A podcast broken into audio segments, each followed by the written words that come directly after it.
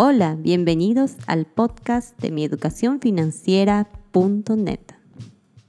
El tema de hoy es ir o no ir a la universidad.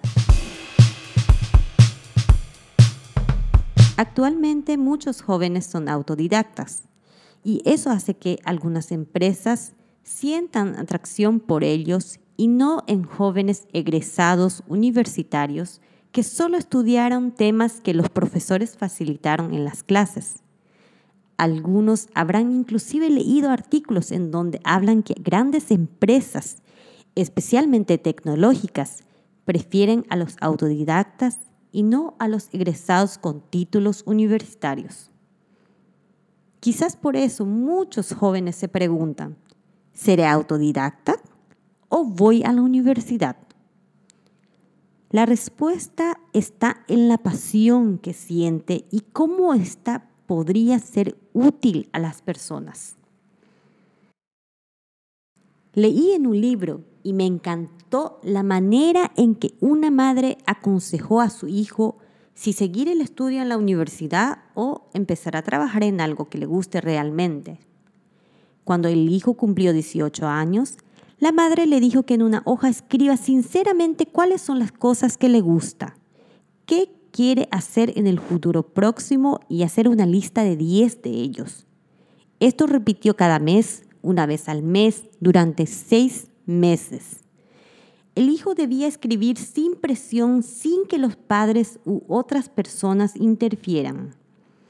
La madre le explicó que sus gustos pueden cambiar, sus sueños o su atracción sobre algo puede cambiar de un mes a otro.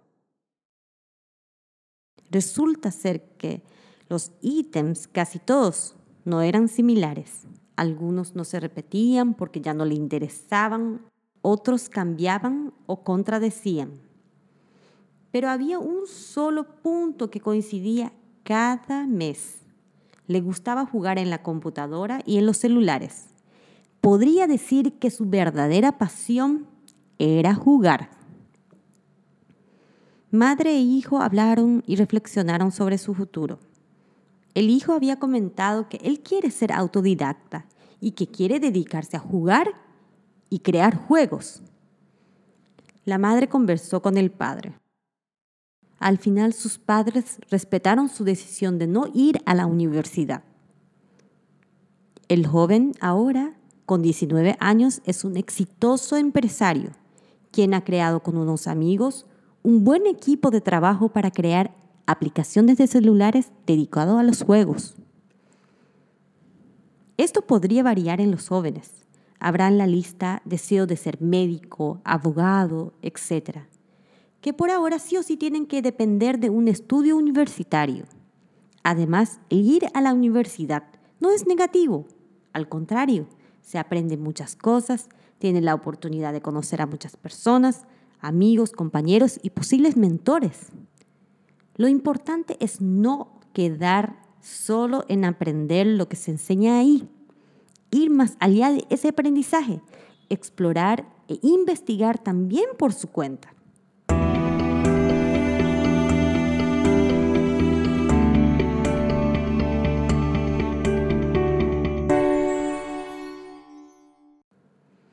En conclusión, la prioridad no está en elegir en ir o no ir a la universidad.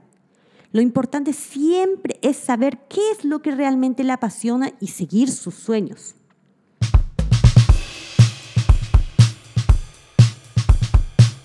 Soy Laura Meyer, instructora y asesora de mi financiera.net. Les deseo éxitos a todos.